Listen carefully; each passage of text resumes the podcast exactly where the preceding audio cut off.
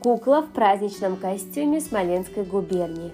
Традиционный костюм Смоленской губернии складывался на протяжении нескольких веков. Он отражал культуру и творческие способности людей этого края. По праздникам на голову надевали шапочку наподобие кички. Ее сшили из атласа или бархата красного цвета. Переднюю часть украшали золотой вышивкой. Сзади пришивали позатылень, прямоугольную полоску ткани на холщовой подкладке. К головному убору крепили пушки рубашке из гусиного пуха. Рубаха с воротником, стойкой, украшена качеством красными и желтыми нитями. Рукава на манжетах присборены. Косоклиный сарафан едва ли не самый ранний вид одежды, которую носили наши предки. Праздничные или будничные сарафаны, как правило, шили из однотонной ткани, а бодрый, то есть праздничный наряд богато украшали нашивками из атласных, шелковых и муаровых лент, плотной шелковой ткани. Полосок из камки – это шелковая ткань ткань с двухсторонним рисунком,